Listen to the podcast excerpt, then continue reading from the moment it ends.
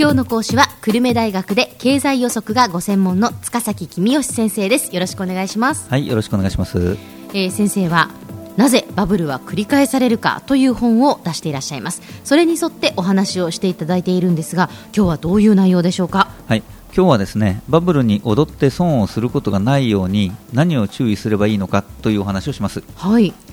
まあ、バブルというと人々が投機に踊っているという状況を思い浮かべる人が多いと思います、うん、で株価などが経済の実態に比べて高すぎるにもかかわらずそして人々が高すぎることを知っているにもかかわらず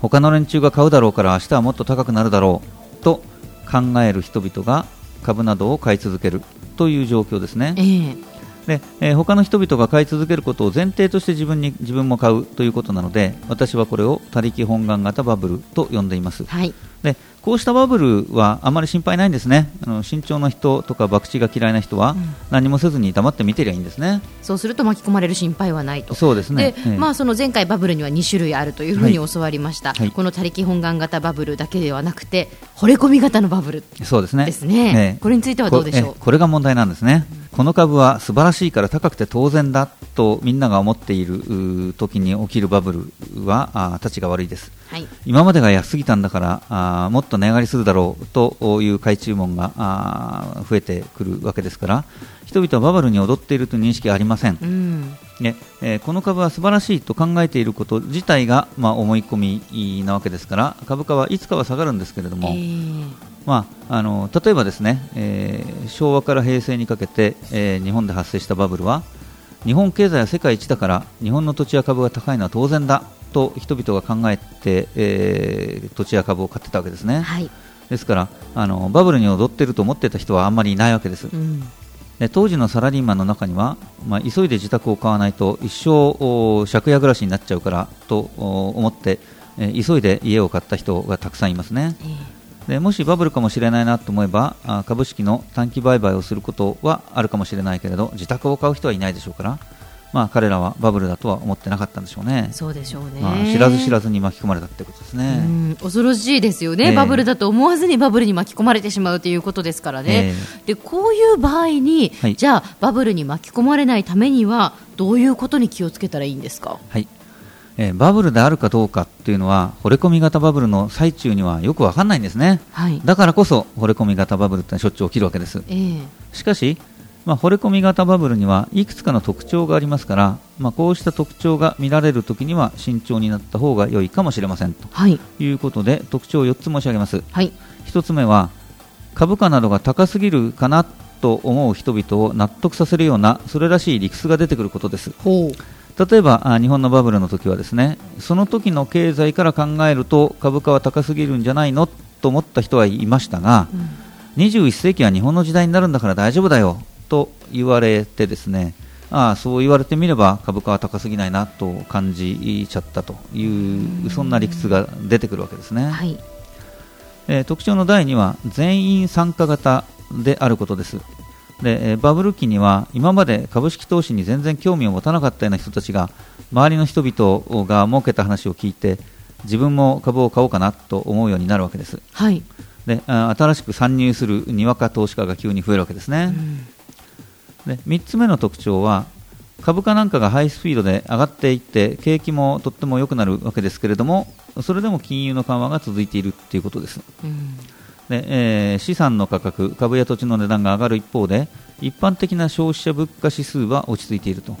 日銀は消費者物価指数を見ながら金融の引き締めをしますからなかなか金融の引き締めにはならないでバブルが膨らみやすいということですね。で特徴の4つ目は日本人があこのぐらいの値段の高さは当然だと思っているときに外国人が日本の株高すぎるんじゃないのって考えているという温度差があることですね。日本のバブルの時には日本人は冷静さを失って舞い上がってましたから、はい、日本経済の将来性を疑わず、え日本の土地や株に惚れ込んでたわけですね、えー、まあ、一方で外国人は冷静に眺めてなんかおかしいなと日本はなんか変だぞと思っていたわけです。でこうした4つの条件が揃っている時にはバブルかもしれないので、まあ、慎重な方はあ投資を控えた方が良いかもしれませんね。しかし全く手を出さないのはもったいないと考える方もいるでしょう、はい、リスクを取ってもリターンを追求しようという人もあるいはあリスクを取らずに安全第一でいこうという人も人によっていろんな考え方あるからですね。うんそうですね、えー、あのところで先生はバブルかもしれないって思った時には、はい、どうするんですか、はい、私はですね、えー、割とリスクを取る方なので。ほう 今申し上げた4つの条件が揃った時に持っている株を半分売ろうと思ってます。はい。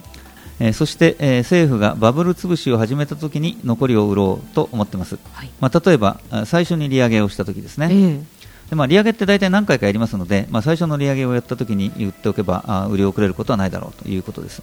ただあのその際全部売るんじゃなくて小遣い程度の金額は残しておこうかなと思ってます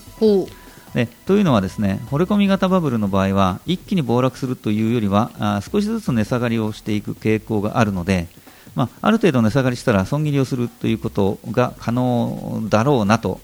まあ、そういう可能性が高いと思っているからですね、まあ、もちろん危険は相当大きいのであくまでも小遣いの範囲だけ残してその範囲内で遊んでみるっていうことですけどね、まあ、でも先生はどちらかというと、えー、リターンを追求する そうですね、えー、えー、でもリスクがやっぱり嫌だなっていう人は、まあ、株なんかを持たないとすると、バブルは関係ないですよね。うん。いやあの実はそうとも言えないんですね、うん、バブルが崩壊すると金融危機が起きて、えー、大不況が来たり、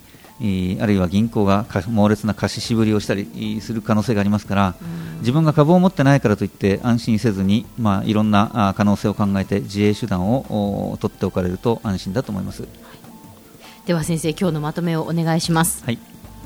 惚れ込み型バブルの特徴はそれらしい理屈がつけられること全員参加型であること株価などが値上がりしても金融緩和が続いていること国内と海外の温度差が目立つことですこの4条件はバブルかどうかの判断をする際の目安になります今日の講師は久留米大学の塚崎公義先生でしたどうもありがとうございましたはいありがとうございましたさてビビックモーニングビジネススクールはブログからポッドキャストでもお聞きいただけます。ビビックモーニングビジネススクールで検索してください。お相手は小浜もとこでした。